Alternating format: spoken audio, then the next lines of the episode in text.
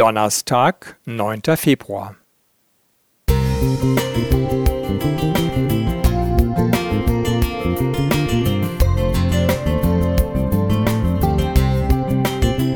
Ein kleiner Lichtblick für den Tag.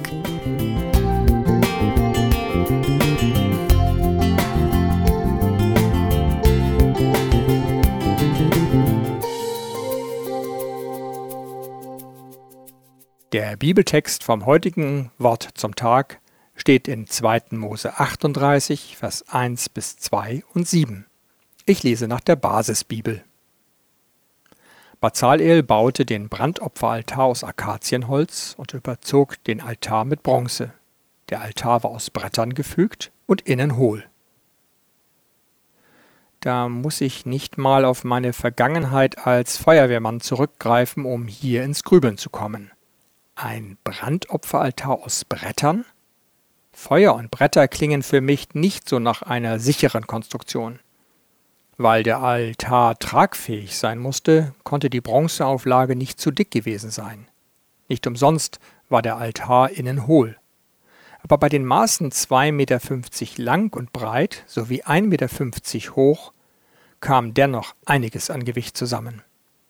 Der Altar nahm eine Grundfläche von reichlich sechs Quadratmeter ein.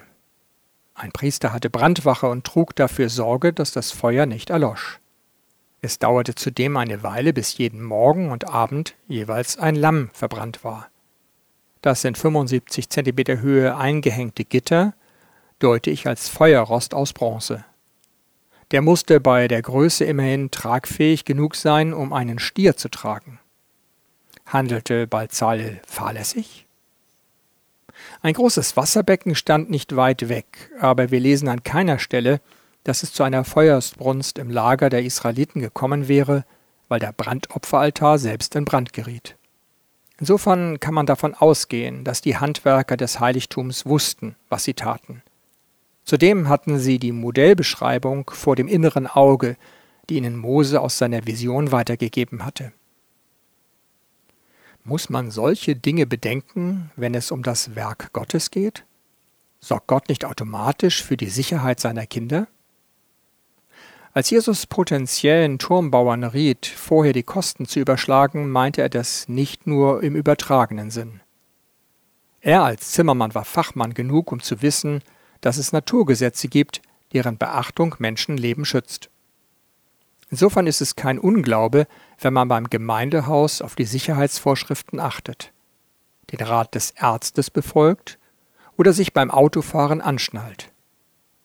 Versicherungen können einen Schaden nicht verhindern, aber die finanziellen Folgen mindern.